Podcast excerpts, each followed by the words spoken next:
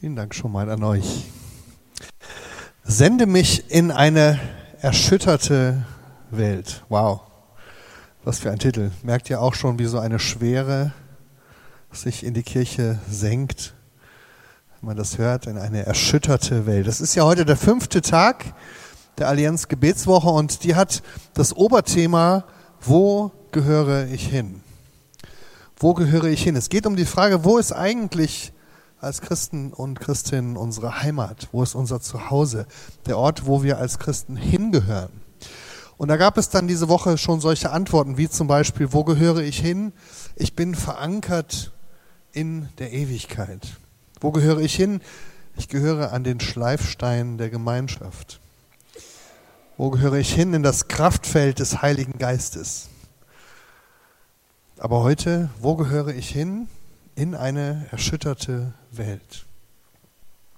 Ich gehöre ja mit zu dem Arbeitskreis Gebet der Evangelischen Allianz, der diese Themen immer durchdenkt und äh, formuliert. Und ich weiß noch, wie wir an diesem Thema besonders lange gerungen haben, weil uns das wichtig war.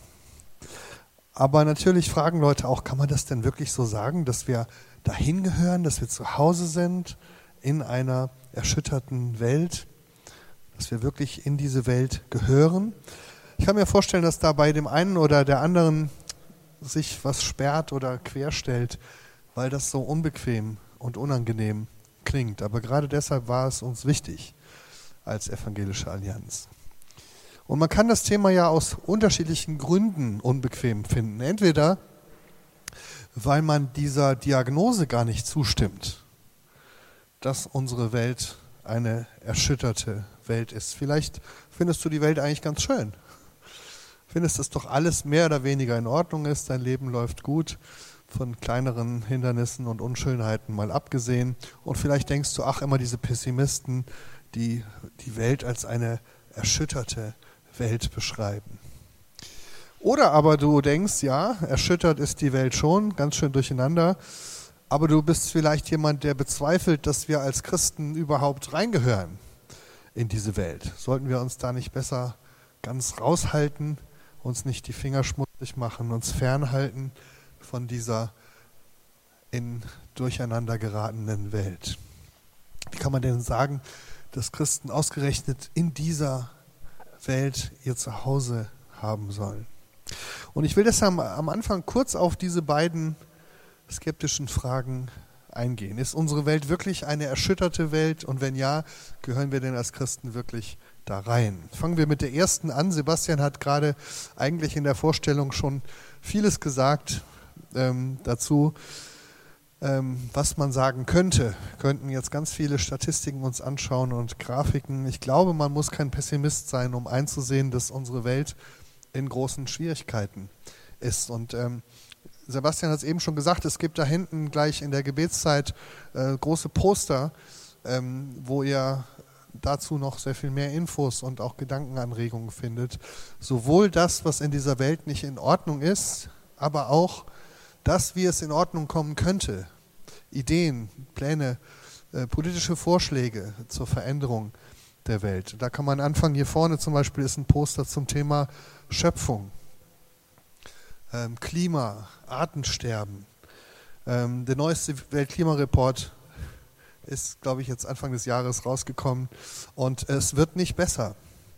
Und es gibt verschiedene Szenarios, Szenarien globaler Katastrophen, wenn nicht wirklich etwas Nachhaltiges und ähm, ja, passiert und auch wirklich von der Politik gewollt ist. Wir könnten weitergehen. Da hinten ist ein Plakat zum Thema Krieg, wo es überall im Moment auf der Welt Krieg äh, gibt und natürlich dann auch auf der Rückseite zum Thema Flucht und Verfolgung. Menschen, die auf der Flucht sind und immer noch ähm, regelmäßig auf dem Mittelmeer Menschen sterben, weil sie unterwegs sind auf den Fluchtwegen und es immer noch keine Lösung gibt, ähm, wer diese Menschen aufnehmen ähm, soll und will und ähm, irgendwie auch da nicht viel vorankommt. Wir könnten über globale Armut reden, ähm, Wirtschaft, die dem Leben dient, so heißt es da hinten, über gerechte Verteilung von ähm, Gütern in der Welt und das, was da im Argen liegt.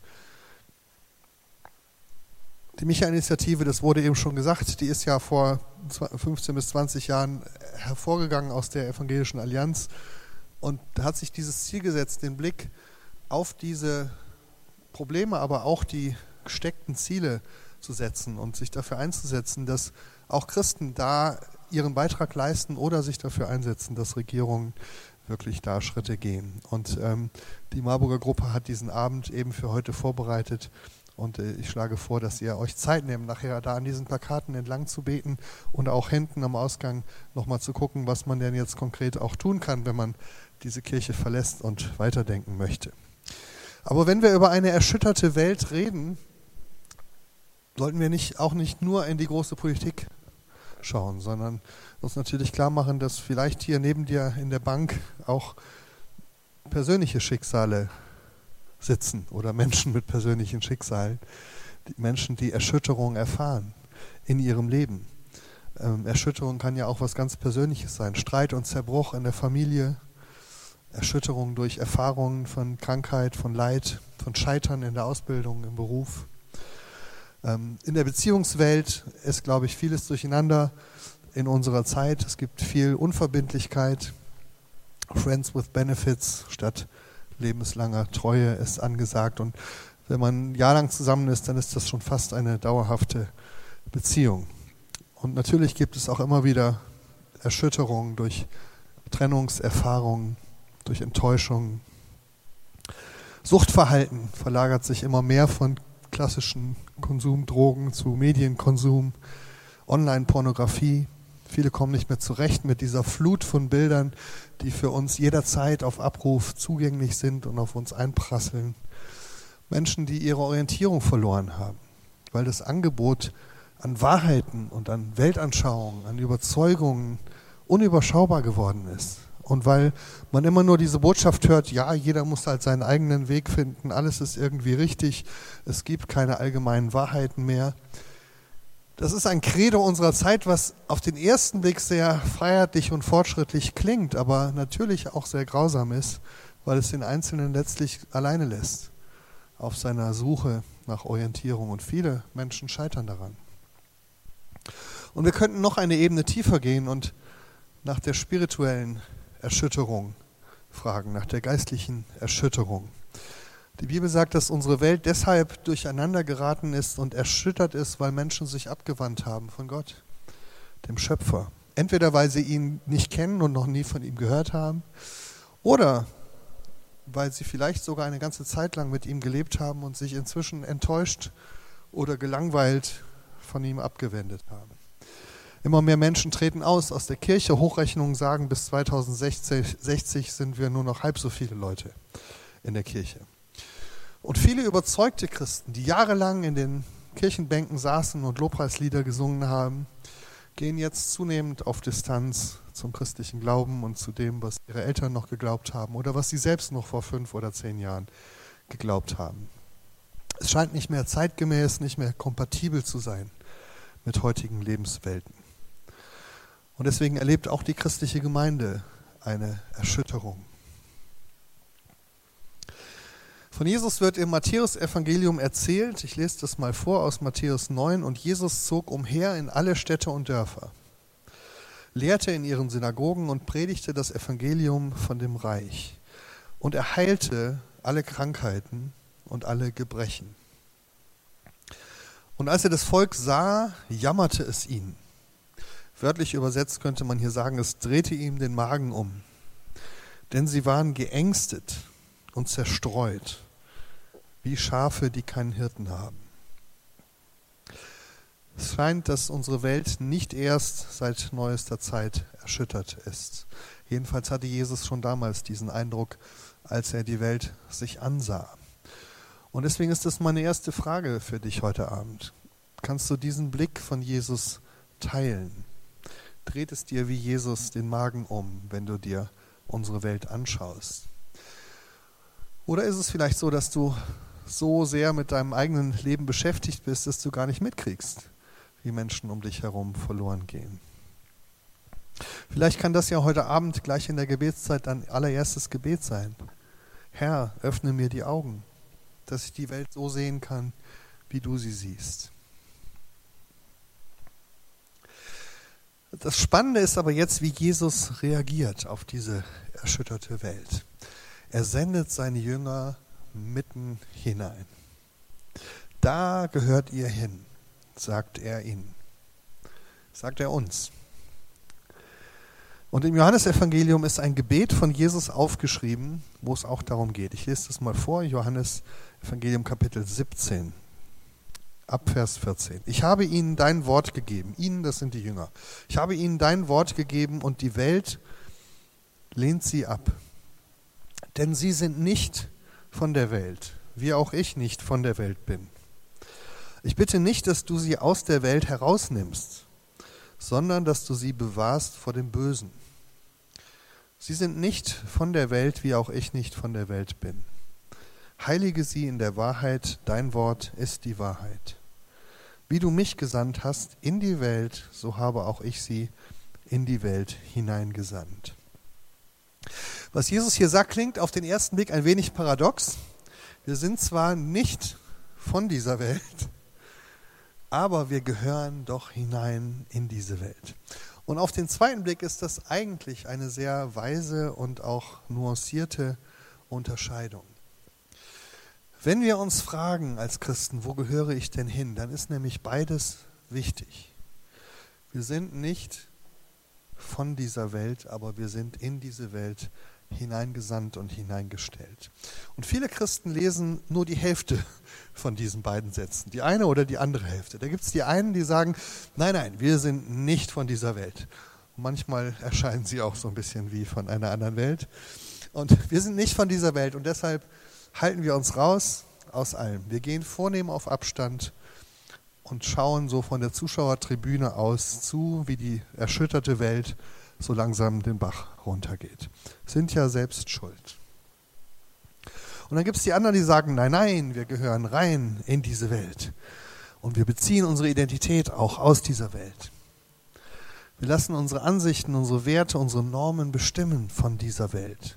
Denn um wirklich in dieser Welt sein zu können, müssen wir auch von dieser Welt sein. Zwei sehr unterschiedliche Strategien von Christen angesichts einer erschütterten Welt. Die erste Strategie ist die Strategie der Flucht und der Abgrenzung, die zweite die der Anpassung.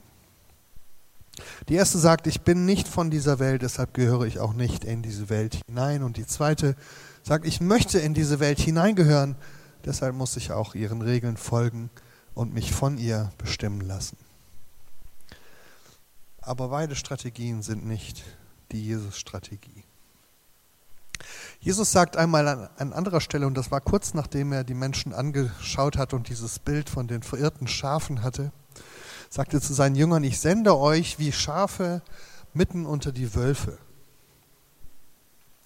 Und auch da geht es ja darum, mittendrin zu sein in einer erschütterten Welt und doch nicht dazuzugehören wie Schafe unter den Wölfen. Das ist ein bisschen unbequem, auch das macht Angst.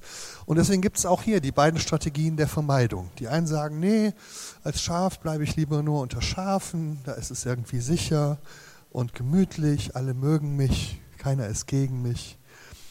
Und die anderen sagen sich, die beste Strategie als Schaf unter Wölfen zu überleben, ist selbst zum Wolf zu werden. Oder zumindest sich als Wolf zu verkleiden.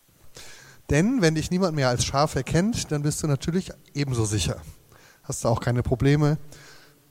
Also ist der Trick, versuche möglichst wie ein Wolf zu leben. Dann hast du auch als Schaf kein Problem. Alle Wölfe werden dich gern haben. Also, welche Strategie wählen wir? Abgrenzung oder Anpassung? Das Spannende ist, Jesus folgt keiner dieser beiden Strategien. Jesus geht einen dritten Weg. Er weiß, dass er nicht aus dieser Welt kommt, dass er nicht von dieser Welt ist, dass er seine Identität nicht bezieht aus dieser Welt.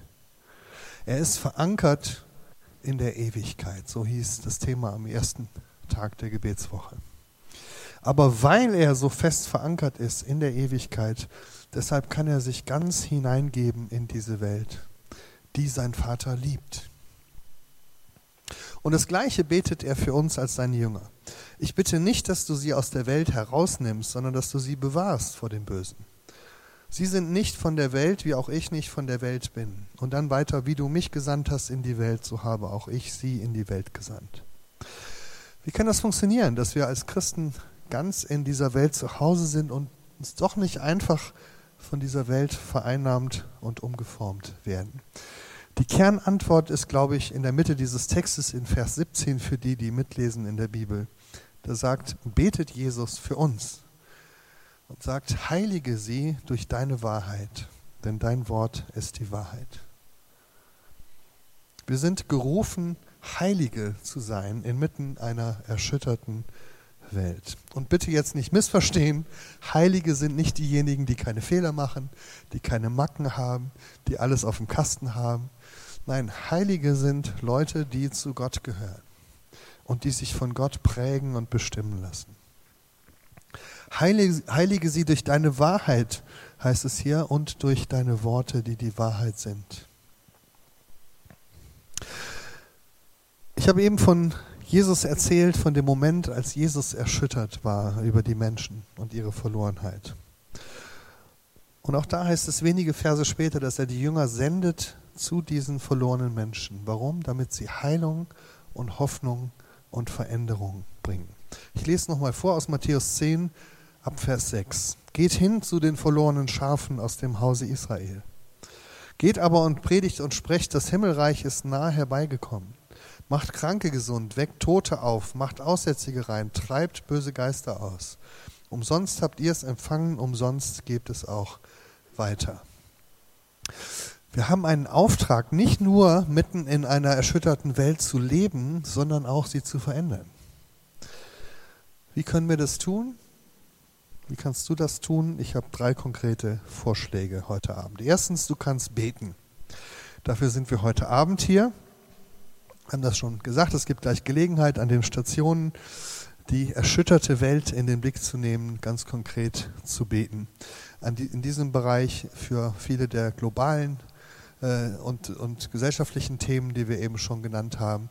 Wir werden auch vorne noch äh, persönliches Gebet anbieten für Menschen, die vielleicht in ihrem persönlichen Leben Erschütterungen erleben und ähm, persönliches Gebet brauchen. Herzliche Einladung dazu. Wir werden aber auch Lieder singen, in denen wir diese Welt vor Gott bringen, mit dem, was wir singen. Und dieses Beten für die Welt muss nicht auf heute Abend begrenzt sein. Das kannst du mit nach Hause nehmen und das kannst du zu Hause praktizieren. Meine Einladung an dich, wenn immer du betest, versuche dich daran zu erinnern, dass du nicht nur für dich betest oder für deine Freunde oder für deinen Tagesablauf, sondern dass du immer mit diesem Blick von Jesus auf die Welt schaust und sagst, wo kann ich beten für diese erschütterte Welt. Das Zweite, was du tun kannst, du kannst aktiv werden für die Heilung der Welt. Steffi und ich, wir waren jetzt gerade über Silvester wieder mit einer kleinen Gruppe in Israel unterwegs und vor zwei Wochen Freitag waren wir in der Synagoge. Und ich finde es immer schön, in der Freitagabend im Gottesdienst ähm, gibt es ein Gebet, was dort in jeder Synagoge weltweit gebetet wird, seit Jahrhunderten schon, das Alenu-Gebet. Und ein Kernsatz darin heißt, wir hoffen auf dich, Herr unser Gott, dass wir bald sehen werden, wie du die Welt heil machst durch die Königsherrschaft Gottes. Tikkun Haolam, das ist ein wichtiger Begriff in der jüdischen Welt, die Welt heil machen. Das ist etwas, was wir nicht tun können, sondern das Gott tut durch das Kommen seines Reiches. Aber wir können dafür beten.